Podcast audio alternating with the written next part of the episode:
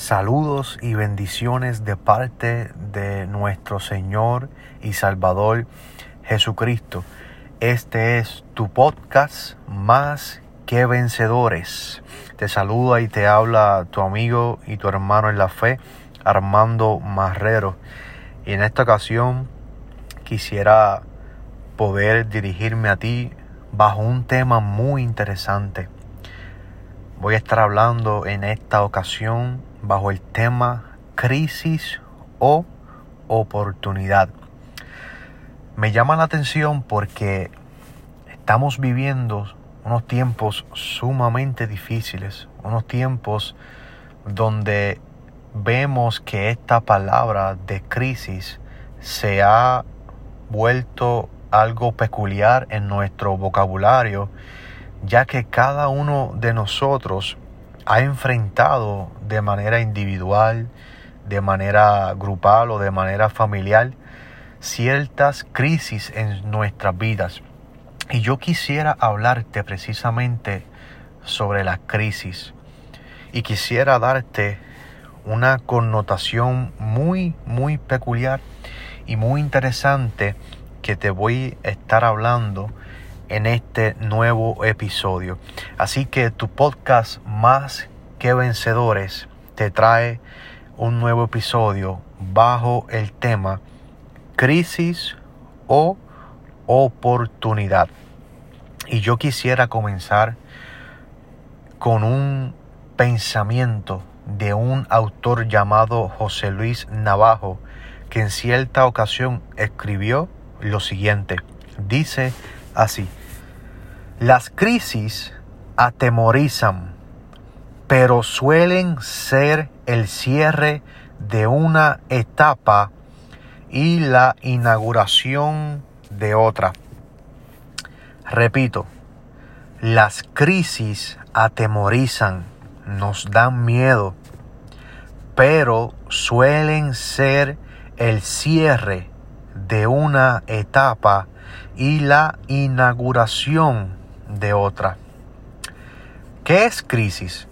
Bueno, podemos encontrar varias definiciones con respecto a esta palabra. Crisis es un cambio negativo, una situación complicada, difícil e inestable durante un proceso. En algunos casos también hace referencia a una situación o carestía o escasez. Repito, en algunos casos también hace referencia a una situación de carestía o una situación de escasez. Entre sus sinónimos podemos encontrar palabras como por ejemplo adversidad, ruptura, problema y desorden. No obstante, un dilema de crisis puede referirse a varios ámbitos tales como, por ejemplo, crisis económica, crisis política, crisis existenciales del, del ser humano, crisis del medio ambiente o crisis sociales, entre otras quisiera decirte que no importando el contexto del término crisis, el denominador común es el cierre de etapas y apertura de otra. Otro denominador común lo podemos decir que es un desorden, un problema, un conflicto, un proceso que se está atravesando en cierto momento Hoy quiero decirte, si te encuentras atravesando por este término llamado crisis, la meta sería, escúchame bien, salir distinto a cómo entraste. Repito, si te encuentras atravesando por este término o por este concepto llamado crisis, la meta sería salir distinto a cómo entraste, no igual ni peor, sino diferente, transformado, con nuevas experiencias y con una cosmovisión nueva, que a no ser por la crisis, estarías como una barca que se estanca en un muelle equivocado. Yo quiero repetirte eso. Es necesario que tú salgas diferente, salgas transformado con nuevas experiencias y con una cosmovisión que a no ser por la crisis, o sea, si no llega a ser por esa crisis, por ese proceso que te pasó, tú estarías estancado como una barca que se estanca en un muelle equivocado. En cierta ocasión leí lo siguiente. Bendita la crisis que te hizo crecer, la caída que te hizo mirar al cielo y el problema que te hizo buscar a Dios. ¿Sabías que en el lenguaje de los de las personas que viven en China, o sea, los, nuestros hermanos asiáticos allá, la palabra crisis se traduce Wei Yi. Repito, ¿sabías que en chino la palabra crisis se traduce como Wei Yi, la cual está formada por dos caracteres. El primero es Wei y el segundo es Yi, que significa oportunidad. A medida que transcurre el tiempo, cada uno de nosotros atravesamos circunstancias y dilemas en nuestra vida que de alguna manera u otra quedan impregnados para bien o para aprender. Repito, cada uno de nosotros mientras transcurre el tiempo, vamos a atravesar por circunstancias, problemas, dilemas, conflictos en nuestra vida que de alguna manera u otra vamos a aprender de ellos. ¿Por qué digo aprender? Porque indiscutiblemente, no importando la crisis, aprender de ellas es ganancia. Si usted puede aprender, mi amado hermano, de la crisis en la cual usted se encuentra en el día de hoy, si usted puede tomar las mejores lecciones para que le sirvan para un futuro, usted no está perdiendo. Esa crisis lo, lo está impulsando para una nueva etapa en su vida donde lo va a convertir mucho más fuerte.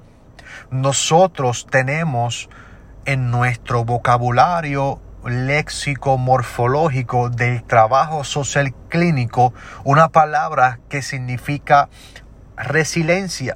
Lo que significa la resiliencia es la capacidad para yo eh, sobreponerme ante los problemas y las crisis y salir de ellos transformados. Y esto es bien importante. Y es normal, mi amado hermano, que nuestra alma sea quebrantada en esos procesos. Es normal que nuestra alma sea quebrantada en las crisis. De hecho, cito las palabras de la doctora Millán cuando dijo, cuando nuestra naturaleza emocional llora por lo que ha perdido, nuestro espíritu ríe por lo que está ganando. En cierta ocasión, un autor escribió lo siguiente, Nada hay más admirable y heroico que sacar valor del seno mismo de las desgracias y revivir con cada golpe que debería darnos muerte. De hecho, nuestro hermano de la tierra de Uz, llamado Job, así lo vivió. La Biblia relata que Job era un varón perfecto, un varón recto y un varón temeroso de Dios y apartado del mal. Pero en cierto momento dado, a Job le vino la crisis, a Job le vino las pruebas o el proceso. ¿Te imaginas perderlo todo de momento? Todo lo que tú tenías, tus hijos, tu casa, tu familia. Y luego de perder todo eso, también tener una enfermedad terminal. Normalmente, el cuadro clínico de cualquier persona en una situación parecida a lo que le ocurrió a Job sería una depresión mayor severa, una ansiedad generalizada aguda o extrema y con muchos ataques de pánico. La mayoría de los hombres caerían en depresión y quizás incluso cometerían suicidio después de semejantes pérdidas tan grandes.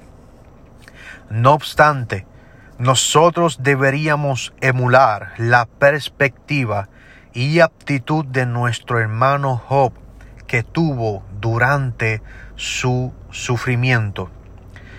Job dijo, He aquí, aunque él me matare, en él esperaré no obstante, defenderé delante de él mis caminos. En cierta ocasión Job también dijo, Yo sé que mi redentor vive, y al fin se levantará sobre el polvo, y después de deshecha está mi piel, en mi carne he de ver a Dios. ¿Sabes algo? Job en su crisis nunca dudó de que su redentor estaba con él en los peores momentos. En otras palabras, aunque estés sufriendo, aunque no comprendas nada, aunque te duela lo que hoy estás atravesando, hoy quiero decirte que Dios está al dominio de todo y que no importa lo que tú estés atravesando, no hay casualidades y nada sucede al azar, sino que Dios tiene un plan y un propósito para cada uno de nosotros. Y usted sabe la historia, Dios restauró el, al doble la fortuna de nuestro hermano Job y dice, y bendijo el Señor el postrer estado de Job más que el primero. Y Job vivió 140 años después de su sufrimiento.